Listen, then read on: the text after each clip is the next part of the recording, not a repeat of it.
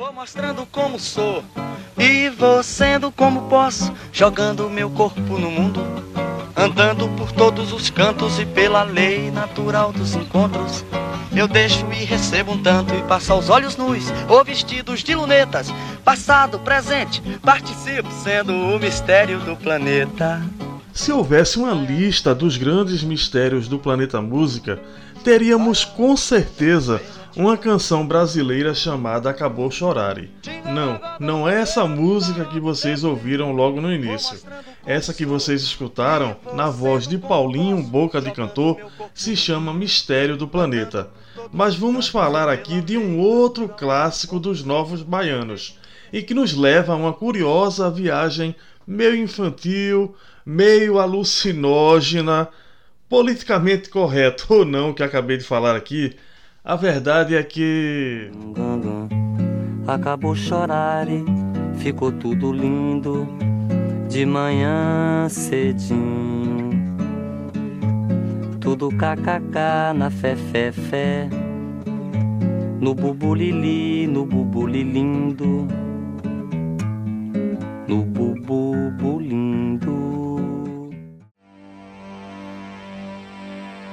Olá, cabeçudos! Eu sou V. Carlos Alves e você está ouvindo o podcast Cabeça de Mamute. Acabou chorar faz um zoom pra eu ver, faz um zoom pra mim. Abelho, abelhinho escondido faz bonito, faz um zoom e mel. O ano era 1972, quando acabou Chorar e foi lançada no álbum com o mesmo nome, e apontado hoje pela revista Rolling Stones como o melhor disco brasileiro de todos os tempos. A letra foi composta por Luiz Galvão e Moraes Moreira, que eram integrantes do grupo. Se você observar bem, a letra lembra até uma cantiga de Niná, cheia de onomatopeias. Se você não sabe ainda o que é onomatopeia, é só ouvir o nosso episódio anterior sobre a música Maga Balabares, de Carlinhos Brau. Bom, os Novos Baianos eram um grupo hippie que tocava rock e entre os seus integrantes de formação original também estavam Paulinho Boca de Cantor, Pepeu Gomes, Baby de Consuelo, hoje Baby do Brasil, Jorginho Gomes, Bola, Baixinho e Dade. Mas nesse período, essa turma passou por uma grande transformação. Mas foi uma transformação tão grande que nem mesmo os delírios causados pelo LSD teriam o mesmo efeito. E esse impacto tem um nome. O João Gilberto, nós fomos apresentados a ele através do Galvão. Foi um, uma, uma, uma brincadeira de índio para a gente se conhecer né? Porque ele marcava, não podia, até que um dia a gente se encontrou e aí virou uma amizade muito profunda, uma coisa que fez com que até os últimos dias dele a gente tivesse uma, uma, uma ligação muito grande com ele. Eu convivi com o João em Nova York, e, no, quando a gente se conheceu, o João frequentava a nossa casa, ele chegava lá de madrugada, ele adorava tudo. Ele dizia que o que ele queria na vida era ter um conjunto que morasse todo mundo junto como a gente. Enfim, foi uma amizade muito profunda e ele foi muito especial. Por quê? Porque ele disse: Não, eu acho legal esse trabalho que vocês fazem, é um trabalho moderno, pop, mas eu vejo que vocês têm um pé, uma brasilidade muito grande, um pé na, na, na história assim, do Brasil muito grande. Um pega o bumbo, outro pega o cavaquinho, e a gente foi se empolgando com isso. E ele começou a apresentar, inclusive foi quem apresentou Brasil Pandeiro pra gente, que é uma das músicas mais importantes do Acabou Chorar que também levanta a autoestima do povo brasileiro naquele momento. Então, o João, não só para o Acabou Chorar, mas para o trabalho, para a vida da gente, eu trago o João na minha vida até hoje, nos ensinamentos. O João é um grande professor.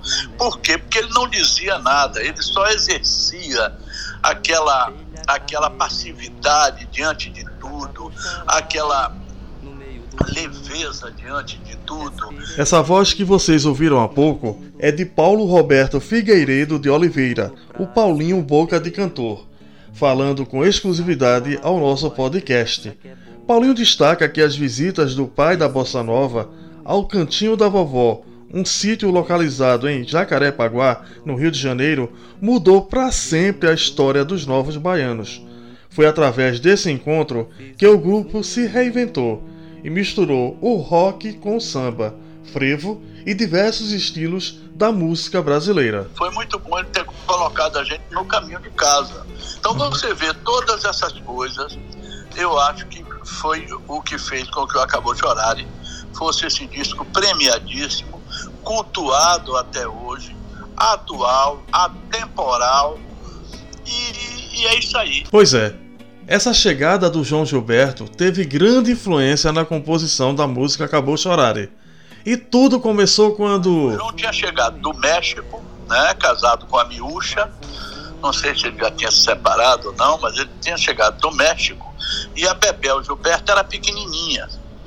E ela ficou com um pouco de estranheza lingu linguística. Ela não sabia se falava o castelhano do México misturado com o nosso português. E um dia que o João estava lá em casa, levou ela. Ela gostava também de ir lá, de lá ficava brincando, tinha uma varanda grande no apartamento. E ela chegou, ela tinha tomado uma queda e chegou meio chorando, com o joelho ralado. E o João o João tocando lá com a gente e ela chegava meio chorona. Aí o João, poxa, Bebel, não chore. Tá tudo legal, vai ficar legal, daqui a pouco vai passar e tal.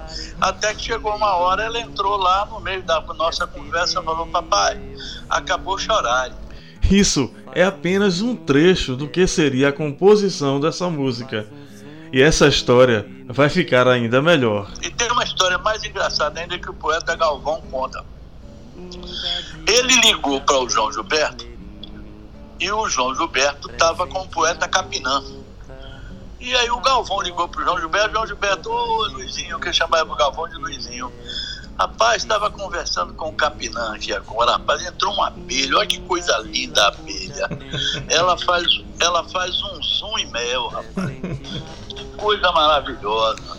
Aí o Galvão ficou com aquilo na cabeça, aí o Galvão disse, porra, você sabe que teve uma abelha aqui em casa de manhã também, aí os dois, na loucura deles, falaram, deve ser a mesma, que foi lá que veio aqui me visitar também. E aí foi um motivo mais, um mote a mais para a letra do Acabou Chorar. É uma coisa emocionante. E vai um recado bem rápido aqui. Vocês podem conferir fotos, vídeos e mais detalhes desse e outros episódios através do nosso perfil no Instagram, pod Cabeça de Mamute e também estamos no Twitter, arroba Mamute Cabeça. Segue a gente também no Spotify e deixa lá sua avaliação com 5 estrelinhas, beleza? Além do Spotify, Cabeça de Mamute está em várias plataformas de streaming de áudio. Conto com todos vocês.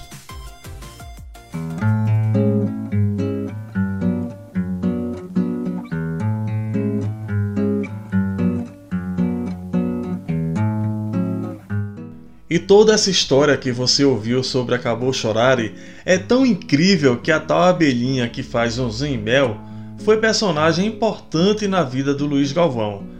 Ele adorava contar que havia criado um laço de amizade com um inseto que visitara o seu apartamento mais de uma vez. O tempo que durou essa relação, ninguém sabe.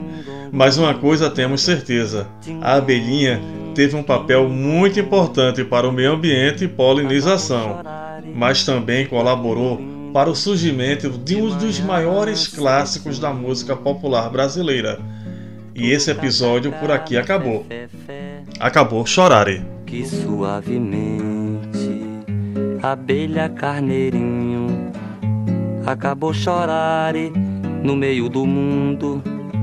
Respirei eu fundo foi-se tudo pra escanteio. Vi o sapo na lagoa, entrei nessa que é boa. Fiz um zoom e pronto. No próximo episódio. A gente achava que. A gente tinha certeza que não tinha nada parecido com a gente, porque não tinha. Eu mesmo não conheço até hoje nenhum grupo que tivesse a vivência dos Novos Baianos.